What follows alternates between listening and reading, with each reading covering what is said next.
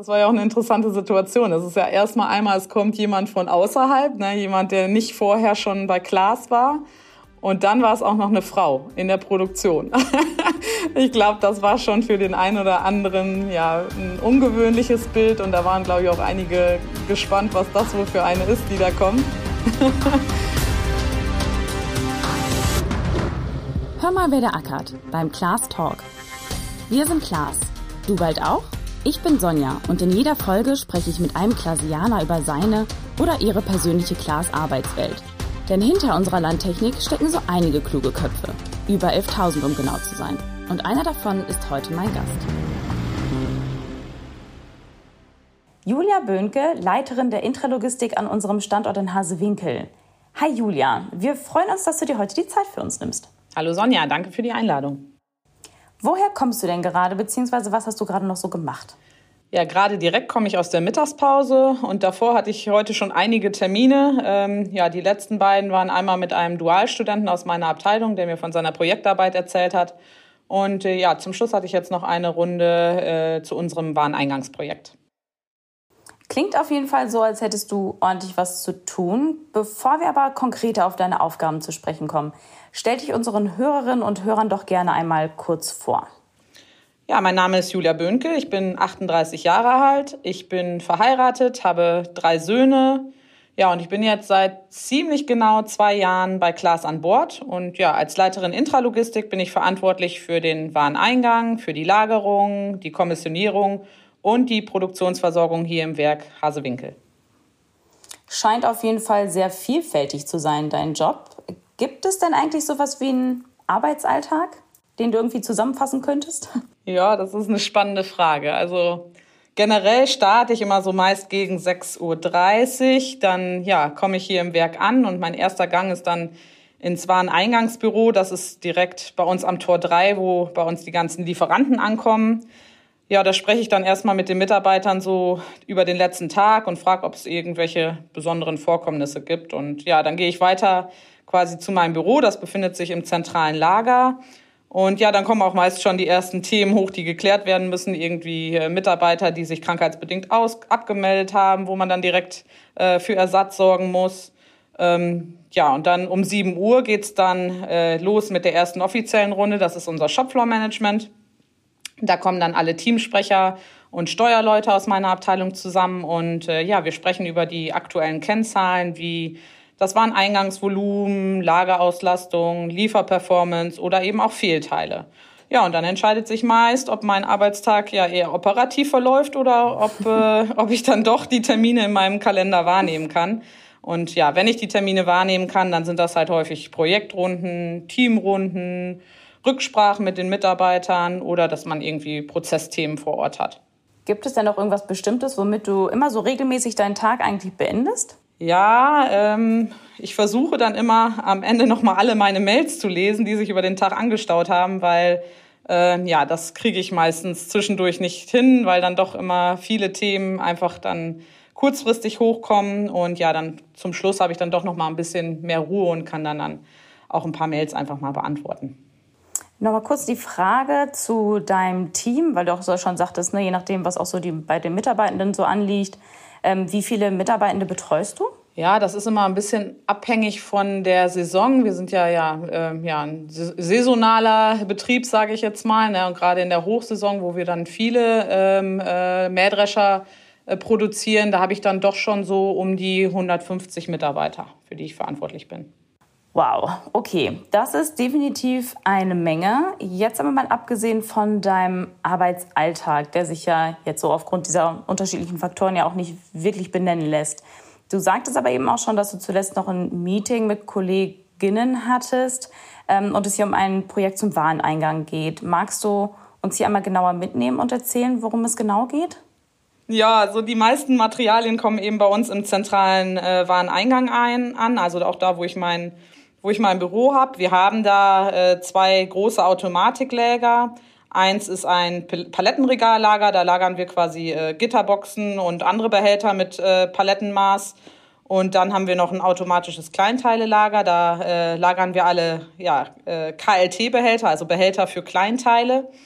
Und äh, genau, das ist also quasi schon recht automatisch, aber ja, die Abwicklung des Wareneingangs ist, ist noch sehr manuell. Das heißt, wir entladen natürlich den, ähm, die LKWs mit dem Stapler, äh, dann stellen wir die Behälter eben auf eine Fläche, dann buchen wir das Material, dann muss es gegebenenfalls umgepackt werden.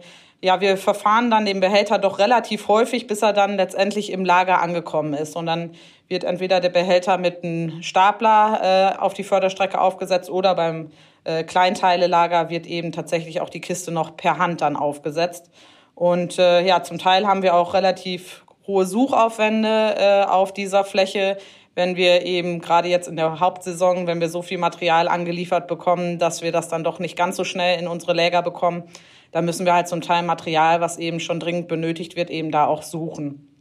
Und ja, die Menge dieser Anlieferpositionen hat sich einfach in den letzten Jahren stetig erhöht und die Fläche, auf der wir das Ganze abwickeln, ist eben ja begrenzt. Und hier kommen wir mittlerweile dann doch an unsere Grenzen, so dass wir äh, uns überlegt haben, was können wir eigentlich machen, um hier einfach effizienter zu werden.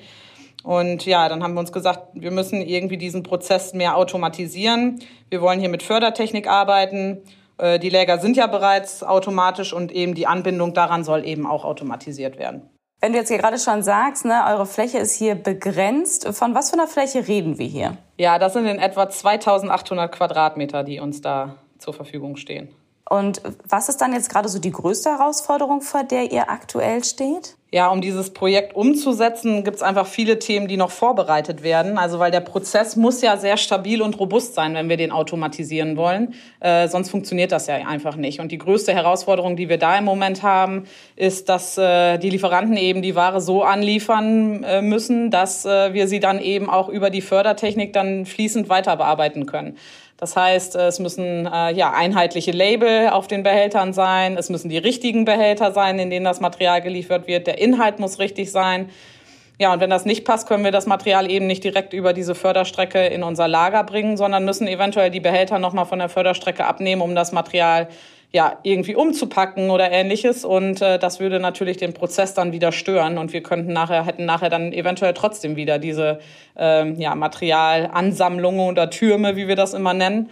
Mhm. Und das wollen wir eben vermeiden. Und deswegen muss das einfach richtig gut vorbereitet werden. Scheint auf jeden Fall sehr, sehr, sehr komplex. Ähm, wann habt ihr denn begonnen eigentlich mit den, mit den Planungen, diese Prozesse zu optimieren? Ja, das war tatsächlich schon vor meiner Zeit. Ich bin ja jetzt seit zwei Jahren an Bord und ja, der Mitarbeiter, der das Projekt betreut, hat schon 2018 gestartet. Ja, zu, zunächst wurden dann eben Kennzahlen aufgenommen, ne, wie ist die Entwicklung der Sachnummernanzahl und die hat sich tatsächlich verdoppelt in den letzten 15 Jahren. Äh, wir haben 50 Prozent mehr Anlieferpositionen pro Tag. Äh, aber die Fläche, über die wir das abwickeln, die ist halt immer gleich geblieben. Ne? Und wir haben immer mhm. die gleichen manuellen Prozesse. Und dann hat der Mitarbeiter eben den Auftrag bekommen, äh, ja, sich zu überlegen, wie man diesen Prozess eben effizienter gestalten kann. Und dann hat er gemeinsam mit der Unternehmensberatung einen Prozess äh, ausgearbeitet. Ja, und äh, genau, den wollen wir dann äh, möglichst im nächsten Sommer umsetzen. Weil ja, dieses Jahr schaffen wir das noch nicht, weil da noch ein paar andere Projekte hier äh, im Werk Hasewinkel anliegen, unter anderem das große Werkstrukturprojekt. Und das bindet einfach auch schon viele Kapazitäten, sodass wir dann äh, genau nächstes, nächsten Sommer umsetzen möchten. Ich kann mir natürlich vorstellen, äh, dass sich natürlich auch dann Mitarbeitende dann häufig fragen, okay, ne, warum ist das denn jetzt hier schon wieder eine Veränderung? Okay, warum ist das hier gerade schon wieder so wichtig? Ähm, wenn ich dich jetzt quasi so als Mitarbeitender fragen würde, als direkt involvierter, äh, warum ist denn gerade für dich persönlich diese Optimierung so wichtig und was für Vorteile siehst du? Ja, der große Vorteil ist eben nachher, dass wir uns erhoffen, dass wir einfach das äh, Anliefervolumen ja besser abgearbeitet bekommen. Wir wollen eben diese manuellen Handling-Schritte, wovon ich eben schon mal gesprochen habe, die wollen wir minimieren. Ja, wir wollen einfach eine Durchsatzerhöhung auf dieser Fläche hinbekommen. Ne? Dann, je schneller wir die Behälter eben ins Lager bekommen, desto schneller sind sie auch für die Produktion dann nachher verfügbar. Und das wollen wir einfach damit erreichen. Ähm, dann wollen wir natürlich auch noch ja die Arbeitssicherheit er, ähm, erhöhen, weil ja, wir haben durch diese manuellen Prozesse haben wir halt viele, ähm, ja, viel Staplerverkehr eben in dem Bereich, ne? Und da äh, ist es eben nicht auszuschließen, dass da durchaus mal was passiert.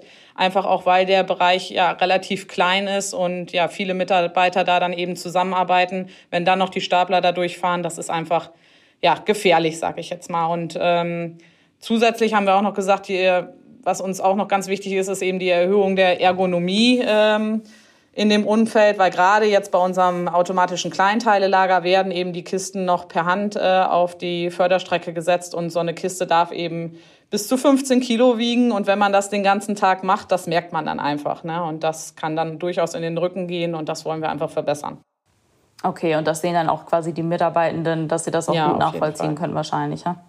Und was sind jetzt nun die nächsten Schritte? So, was kommen jetzt an explizit an Aufgaben. Was kommt da auf dich zu? Ja, wir werden das äh, Projekt schrittweise umsetzen. Also äh, im nächsten Sommer wollen wir starten. Dann wollen wir quasi das, ja, die Zuführstrecke für unser automatisches Kleinteilelager erstmal automatisieren und im Jahr darauf dann eben das äh, Palettenregallager.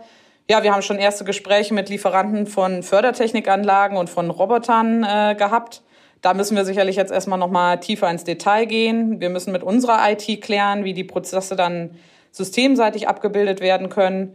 Ja, und vor allem müssen wir natürlich mit unseren Lieferanten ähm, und Spediteuren es hinbekommen, dass eben die Behälter so angeliefert werden, ähm, wie, wie, wir, wie wir es vereinbaren und dass wir dann eben keinen großen manuellen Aufwand dann mehr nachher haben.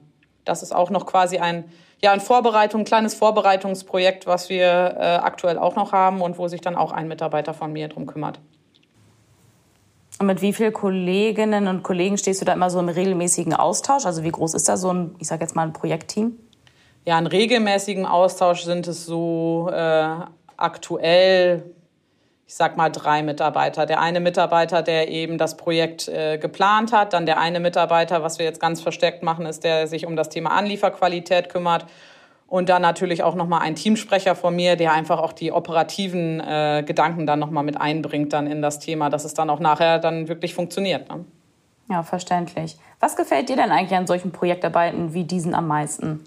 Ja, sehr viel Spaß äh, macht mir da immer der Umgang mit Menschen. Ja, jeder ist ja irgendwie unterschiedlich und das kommt in so Projekten immer sehr gut heraus. Ne? Und jeder hat andere Gedanken und das ist auch gut so, weil ähm, äh, nur durch diese Vielzahl von Ideen kriegt man dann ja nachher hoffentlich ein optimales Ergebnis. Ja, gerade bei solchen Projekten hat man natürlich auch viele Schnittstellen. Ähm, ja, wir arbeiten da zusammen eben mit der IT, mit den Lieferanten, mit dem Einkauf, der uns da unterstützen muss. Und das ist auch immer sehr spannend, finde ich.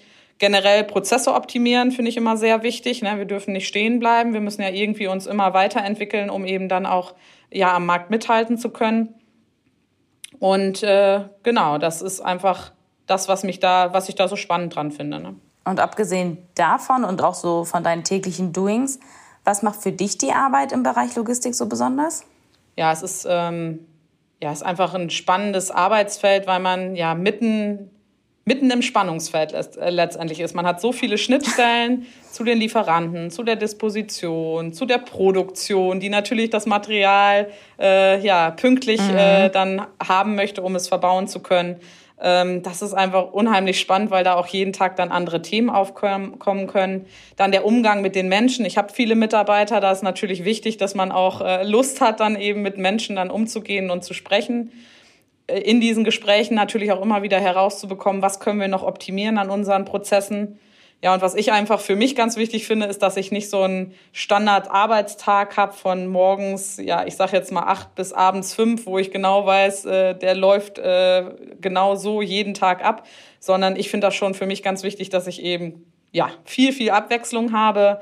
Mm, ja, und hier eben auch eine Mischung aus operativen und planerischen Themen. Also es ist wirklich immer sehr spannend in der Logistik und wir sind eben auch bei vielen, vielen Projekten dann immer involviert, auch in der Produktion, weil eben ja wir schon hauptsächlich ähm, ja oder sehr häufig eine Schnittstelle sind. Ja, man hört auf jeden Fall, Julia, dein Herz schlägt für die Logistik. Mhm. Woher kommt denn eigentlich überhaupt diese Leidenschaft? Ja, das hat sich so ein bisschen entwickelt. Ich habe ähm, ja nach dem Abitur habe ich dann überlegt, was studiere ich und bin letztendlich zum Wirtschaftsingenieurwesen gekommen, weil ich das ganz spannend fand, dass es so eine Mischung aus ja BWL und Maschinenbau war. Und im Studium habe ich mich dann orientiert und man kann dann ja auch unterschiedliche Vorlesungen äh, besuchen und letztendlich bin ich dann auch in diverse Logistikvorlesungen gegangen und das wurde dann irgendwie immer mehr, weil ich gemerkt habe, das macht mir Spaß, das hat ja viele Facetten. Hatte dann auch eine Vorlesung, wo ich dann wirklich tatsächlich Unternehmen vor Ort besuchen konnte und wir uns dort die Logistik immer äh, haben erklären lassen. Und äh, ja, da war für mich irgendwann klar, okay, das möchte ich auf jeden Fall nächstens auch machen. Ja, und dann habe ich dann nach meinem Studium dann quasi direkt äh, mit einem Trainee-Programm gestartet. Das war bei einem äh, ja, deutschen Automobilhersteller. Ja, und da habe ich sofort in der Logistik gestartet mit unterschiedlichen Projekten. Und äh, nach diesem Trainee-Programm bin ich dann auch in der Produktionsversorgung direkt angefangen. Ja, und als nächstes habe ich dann nochmal, war ich Assistentin vom Logistikleiter, da habe ich dann ein bisschen mehr so die strategischere Seite der Logistik kennenlernen dürfen und auch schon diverse Projekte machen dürfen. Ja, und dann letztendlich hatte ich dann irgendwann die Chance, meinen ersten Führungsjob dann in der Produktion, Produktionsversorgung dann auch äh, zu übernehmen. Das war so, ja, mein Weg in die Logistikwelt. Ja, auf jeden Fall ein spannender Werdegang. Äh, apropos Werdegang, wie hast du denn dann vor zwei Jahren den Weg zu Klaas gefunden? Ja, ähm, ich komme hier aus der Nähe von Hasewinkel und ja, ich bin letztendlich auch so ein richtiges Landkind, sag ich mal. Und äh, ja, ich habe, wie ich auch anfangs schon gesagt habe, ich habe mittlerweile drei Kinder und da war mir natürlich die Vereinbarkeit von Beruf und Familie auch ganz wichtig. Und ja, ich habe auch bei meinem ehemaligen Arbeitgeber eben schon eine Führungsposition äh, ausgeübt. Im Jobsharing habe ich zwar nur drei Tage die Woche gearbeitet, aber es war halt eine große Entfernung zum Wohnort und ich musste immer pendeln. Und äh, ja, dann haben, haben wir, also mein Mann und ich, dann irgendwann auch die Entscheidung getroffen, dass wir das irgendwie ändern müssen, äh, dass da einfach auch viel Zeit verloren geht. Ja, und dann hat es mich wieder in die Heimat gezogen. Und klar, es war für mich immer schon ein attraktiver Arbeitgeber. Für mich ist das einfach wichtig, dass man sich mit den Produkten, die dann äh, wirklich äh, produziert werden, dass man sich damit identifizieren kann. Ja, und so Landmaschinen, ne, das ist schon spannend, wenn man die dann so über die äh, Äcker fahren sieht. Und äh, ja, auch mit meinen, mit meinen Kindern bin ich im, im Sommer dann immer wieder unterwegs und versuche die dann irgendwie auf die Landmaschinen drauf zu bekommen. Und ja, das ist einfach, ja, Schön. ich finde es ich find's toll. Das hat mich einfach gereizt. Ja, die kannst du natürlich auch jetzt schon mal gut beeinflussen, ne? Schon mal so in die richtige Richtung lotsen. Ja, auf jeden Fall. du hast dich damals auf die konkrete Stelle, glaube ich, beworben. Ja, ja. Äh, was hat dich denn dann so besonders gereizt, dass du gedacht hast, okay, abgesehen, dass ja klar sowieso schon bekannt war, aber dass du gesagt hast, okay, auf diese Stelle, da muss ich mich jetzt bewerben? Ja, also zuerst habe ich mich tatsächlich initiativ beworben, also habe gesagt, hier, ich kann mir vieles vorstellen, Logistik, Produktion und Prozessoptimierung, das ist für mich einfach spannend. Und ja, dann hatte ich ja. die Initiativbewerbung quasi schon losgeschickt und ja, zwischenzeitlich kam dann irgendwann diese Stellenausschreibung raus, äh, wir suchen einen Leiter für die Intralogistik. Ja, und da habe ich gesagt, hier, das passt ja für mich äh, wie die Faust aufs Auge. Ähm, das ist etwas, das hast du vorher schon mal gemacht äh, in der Produktionsversorgung. Und dann habe ich dann klar nochmal den Hörer in die Hand genommen und habe telefoniert und habe gesagt, hier, das ist die Stelle, auf die ich mich gerne bewerben möchte. Ja, und äh, ich hatte mal, äh, ja, vorher hatte ich mal einen Mentor und der hat mir immer mal einen Tipp gegeben, dass wenn du dich veränderst, ist es gut, wenn zumindest eine Säule dann irgendwie ähm, ja konstant bleibt. Und ich habe ja jetzt den Arbeitgeber gewechselt, ich habe den Standort gewechselt und äh, das war schon jetzt äh, gut, dass zumindest in den fachlichen Themen ich mich dann schon so ein bisschen ausgekannt habe. Ja, da kann so eine kleine Konstante ja auch nicht schaden. Kann nicht schaden, genau. Kannst du dich denn eigentlich noch an deine erste Arbeitswoche bei Klaas erinnern? Ja, das kann ich schon. So lange ist es ja noch nicht her. Ähm, ja, ähm, letztendlich bin ich dann äh, in dem Bereich angekommen und ja, die ersten Blicke kamen natürlich dann schon sofort auf mich zu. Ich letztendlich waren ja alle waren ja alle darüber informiert, dass jetzt die neue Führungskraft kam. Ähm, ja, ich bin herzlich empfangen worden von allen, natürlich erstmal allen vorgestellt worden und äh, ich hatte das Glück, dass mein Vorgänger quasi noch an Bord äh, war, weil ähm, ja, der äh, ist in Altersteilzeit gegangen und ähm, da der eben diesen Job so lange gemacht hat, es waren, äh, ja, ich glaube, über 20 Jahre, ähm, hat man gesagt, okay, es, es macht schon Sinn, wenn man da äh, eine gute Übergangszeit hatte, so dass wir tatsächlich acht Monate hatten, ähm, ja, wo er äh, ja, mich noch begleitet hat, wo er mich angelernt hat, wo ich vieles einfach auch noch von meinem Vorgänger erfahren habe. Und ja, in dieser ersten Woche konnte ich dann dementsprechend auch die Zeit nutzen und äh, mir erstmal den Bereich angucken, beziehungsweise war das auch in den ersten Wochen ähm, und habe dann wirklich hospitiert und habe äh, richtig mitgearbeitet, um dann eben die Prozesse auch bei Klaas äh, zu verstehen, wie die Logistik funktioniert. Und das war natürlich super. Wahnsinn. Klingt auf jeden Fall nach einem sehr auch umfangreichen Onboarding. Was ist dir denn dabei so besonders in Erinnerung geblieben? Ja, wie gesagt, es war es war einfach so dieses, dieses Zusammenspiel. Das hat mit meinem Vorgänger einfach äh, richtig gut geklappt. Er äh, ja, hat, hatte da natürlich nicht irgendwie ähm, das Ansinnen, äh, keine Ahnung, mir irgendwie irgendwas vorzuenthalten an Informationen. Er hat mich wirklich super angelernt. Äh, die ganze Truppe war da auch sehr offen ähm, und hat äh, ja, mich gut an die Hand genommen.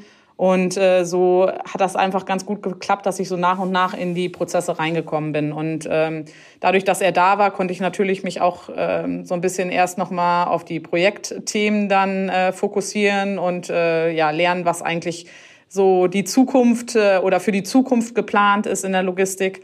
Da habe ich mich äh, da schon relativ gut einarbeiten können und ja, dann kamen immer immer weiter dann eben auch die operativen Themen auf mich zu. Es war einfach das Gesamt, äh, ja, das Gesamtkonstrukt war einfach gut. Ne? Und ab wann hast du dann das Gefühl gehabt, okay, jetzt bin ich angekommen? Also wann, wann hattest du wirklich so dieses, okay, jetzt kann man mich hier wirklich was fragen und ich bin, und ich bin da sicher? Mhm.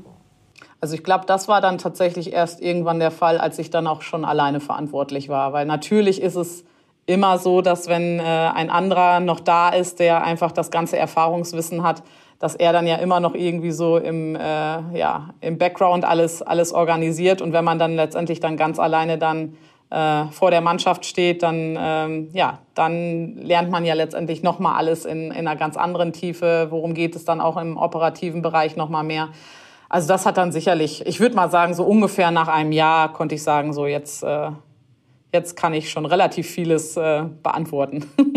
Apropos vor der Mannschaft stehen, du hast ja eben schon gesagt, ne, manchmal ändert sich das ja auch so durch den saisonalen Betrieb, sage ich jetzt mal.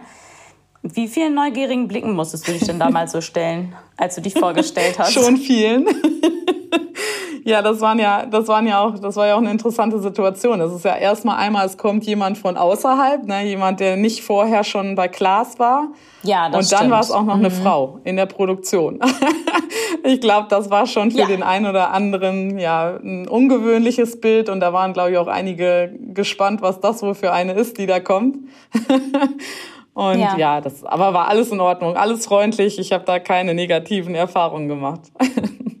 Sehr schön.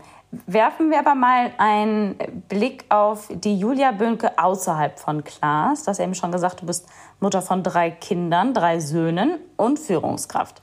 Wie schaffst du denn diesen Spagat zwischen Berufs- und Privatleben? Ja, man muss vor allen Dingen flexibel sein. Also es, aus meiner Sicht klappt es halt nicht, sowohl die große Karriere zu machen und natürlich auch noch die perfekte Mutter zu sein. Und das muss man, man muss sich einfach bewusst sein, was man will, was ist einem wichtig. Und ja, es ist eben ganz wichtig, dass man sich nachher dann nicht selbst zerreißt. Und ähm, Wichtig finde ich auch, dass äh, ist es, dass man mit seiner Führungskraft darüber spricht und äh, ja versucht zu klären, was denn möglich ist.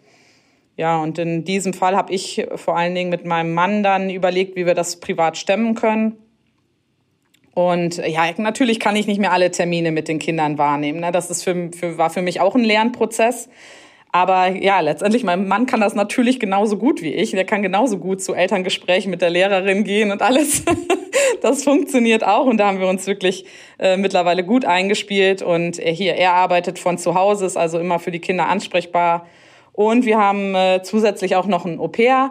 Ähm, ja, und äh, die unterstützt uns da auch ganz, ganz tatkräftig. Das ist aber auch eine schöne Idee. Höre ich auch glaube ich, zum ersten Mal. Wie kann ich mir das dann quasi, also wie kann ich mir das genau vorstellen, diese Koordination mit dem Au-pair? Ist dann genau geregelt, das und das macht das Au-pair, das und das macht dein Mann, das und das machst du, machst du oder wie ja, ist so das? ein bisschen äh, bespricht man natürlich schon, was die Aufgaben eines Au-pairs sind. Das ist aber auch relativ Klar, also es gibt da auch äh, gesetzliche Regelungen, sage ich jetzt mal, was ein Au-pair machen darf und was nicht. Ich dürfte sie jetzt nicht so behandeln, als wäre sie meine Putzfrau und sie macht jetzt das, äh, den ganzen Haushalt, das nicht. Sie ist schon hauptsächlich für die Kinder da. Und das ist mir auch wichtig, ne, dass jemand da ist, der mit den Kindern spielt, der die Kinder betreut, der die Hausaufgaben auch mit den Kindern macht, der die Kinder zu den ganzen Terminen bringt, wenn man die denn mal wieder machen darf nach Corona. Ähm, also da einfach, dass immer jemand da ist, der sich um die Kinder kümmert. Und äh, das ist so die Hauptaufgabe. Und ähm, klar, dadurch, dass mein Mann natürlich ähm, zu Hause arbeitet, kann er da, wenn irgendwelche Fragen sind, auch, ähm, auch da sicherlich immer einspringen. Also wir haben mit unserem Au-pair-Mädchen vereinbart, dass sie eben, wie gesagt, hauptsächlich für die Kinder da ist und dann macht sie so leichte Haushaltstätigkeiten wie äh, ja, Geschirrspülmaschine ein- und ausräumen, bisschen Staubsaugen, Wäsche falten. Es sind das die sind die Dinge, kleinen die Dinge, die helfen, helfen und man kommt nach Hause und äh, hat nicht mehr den großen Berg dann vor sich. Das ist schon sehr, sehr angenehm, ja. Und wie kamt ihr überhaupt auf die Idee? Also das habe ich, ich habe mir das letztendlich schon ziemlich lange gedacht, dass ich das auch einfach ganz cool finde für unsere Kinder.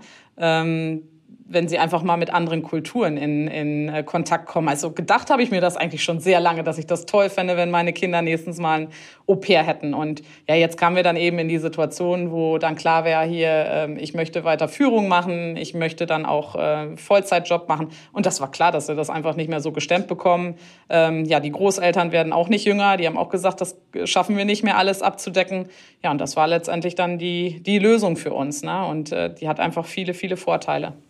Finde ich richtig, richtig. Also finde ich auch eine richtig gute Idee, muss ich ganz ehrlich sagen. Ähm, apropos Führungsposition. Äh, als du damals das Angebot bekommen hast, ähm, ja, eine Führungsposition einzunehmen, was ist dir da so durch den Kopf gegangen und hattest du da auch irgendwann mal so ein paar Bedenken? Ja, ich glaube, glaube, das wäre gelogen, wenn jemand sagen würde, dass er keine Bedenken hat, vor, vor, bevor er die erste Führungsposition übernimmt. Klar geht einem da viel durch den Kopf. Ne? Bin ich dem wirklich gewachsen? Werde ich nächstens eine gute Führungskraft? Äh, ja, was muss ich machen? Wie muss ich sein? Äh, ich hatte das Glück, dass ich ganz gut vorbereitet worden bin auf die erste Führungsposition. Also ich durfte da wirklich einige Schulungen mitmachen. Und äh, ja, wie gesagt, durch äh, Projektleitungstätigkeiten wird man da sicherlich auch hingeführt. Ähm, ja, aber klar, ne, am ersten Tag hat man ein mulmiges Gefühl und wenn man dann vor den äh, ja, gestandenen Meistern, sage ich jetzt mal, sitzt und äh, ja dann doch noch eher eine etwas jüngere Frau ist, äh, dann überlegt man sich schon, okay, äh, akzeptieren die mich jetzt, ne? Und äh, aber das das entwickelt sich, ne? Und ich glaube, wenn man dann einfach ja so ist, äh, so sich so gibt, wie man ist und äh, ja. ganz normal, sage ich jetzt mal, mit allen redet und äh, Themen klärt, dann, dann ergibt sich das mit der Zeit. Natürlich muss man das lernen, ne? da wächst man rein. Also ganz ohne Bedenken war das bestimmt nicht. Wie alt warst du denn damals? Oh, das ist eine gute Frage. Wie alt war ich? Das war nach meinem zweiten Kind. Ah, ich muss so irgendwie 33, glaube ich. 32 oder 33 war ich. Ist dann aber auch noch ziemlich früh, ne? Also auf jeden Fall bemerkenswert, würde ich sagen. Weil du gerade schon mal gesagt hattest, äh, ne, dass du dir natürlich Gedanken gemacht hast und oh Gott, ne, wie, wie, wie werde ich und werde ich überhaupt eine gute Führungskraft? Was macht denn für dich eine gute Führungskraft aus? Mm, ich glaube, ganz wichtig ist, dass man, dass man authentisch ist, dass man ja genauso ist, wie man oder sich genauso gibt, wie man ist. Und äh, was ich auch immer ganz wichtig finde, ist, dass man ja sich nicht so gibt, als wenn man jetzt irgendwas Besseres wäre als die Mitarbeiter, ne? weil man muss miteinander arbeiten und letztendlich kommen ganz viele Ideen von den Mitarbeitern, die man dann letztendlich weiter äh, äh, ausarbeiten kann und äh, damit dann Prozesse äh, verbessern kann. Und das muss man irgendwie als äh, Führungskraft, finde ich, ähm, ja, das muss man, das muss man einfach können, mit Mitarbeitern reden, auf einer, ja, auf einer Augenhöhe dann sein. Das finde ich ganz wichtig. Julia, wir nähern uns jetzt so dem Ende unseres oder unserer zweiten Class Talk Folge. Und zum Abschluss stelle ich jedem Klasianer immer dieselben drei Fragen mit der Bitte um kurze und knackige Antwort. Mhm. Bist du dafür bereit? Ja, ich hoffe. also, erste Frage. Wir fangen soft an. Wenn du ja. deinen Job mit einem Wort beschreiben müsstest, welches wäre das? Abwechslungsreich. Zweite. Guck, das hat doch schon mal gut funktioniert. Ja, Zweite Frage. Mit welchem Klasianer würdest du gerne für einen Tag den Arbeitsplatz tauschen? Ja, das ist schon ein bisschen, bisschen schwerer. Muss ich mal kurz drüber nachdenken. Hm, so spontan fällt mir da, ja, ist vielleicht ein bisschen hochgegriffen, aber da fällt mir dann die Frau Klaas Mühlhäuser ein. Ähm, ja, das ist unsere äh, Aufsichtsratsvorsitzende und Vorsitzende des Gesellschafterausschusses, aber äh, da geht's mir gar nicht so drum, sondern ich weiß ganz genau, dass sie eben eine ähnliche Situation hat wie ich. Sie hat auch äh, Kinder und ja, sie muss auch irgendwie Job und Familie vereinbaren. Und das fände ich schon spannend, das einfach auch mal in ihrer Position zu sehen, wie sowas funktioniert. Mhm. Da mal so ein bisschen Mäuschen spielen, ne? Genau, genau. Aber Wenn auch nur für dein... einen Tag, das reicht. Genau. Dann reicht's aber auch. Ähm, wenn du deinem 20-jährigen Ich rückblickend einen Rat geben dürftest, welcher wäre das? Ja, bleib dir treu, sei immer wie du bist. Sei ehrlich zu dir selbst und eben, ja, die Ziele nicht aus den Augen verlieren. Julia, ganz, ganz lieben Dank, dass du dir heute die Zeit für uns genommen hast und bei unserer zweiten Podcast-Folge mit dabei warst. Danke und dir. uns somit auch spannende Einblicke in deinen Job bei Klaas gegeben hast. Sehr gerne. Weitere Einblicke in unsere Arbeitswelt erhaltet ihr wieder in einem Monat von unserem Produktmanager für digitale und vernetzte Produkte, Martin Verplogen. In seiner Klaas-Welt dreht sich alles um die Digitalisierung und um aktuell ein Projekt, das die digitale Produktlandschaft der Klaas-Gruppe zusammenbringt. Bleibt auch in der Zwischenzeit auf dem Laufenden und folgt uns auf Instagram unter class-careers oder auch auf LinkedIn. Und nicht vergessen, seid dabei, wenn es in einem Monat wieder heißt. Hör mal, wer der ackert beim Class Talk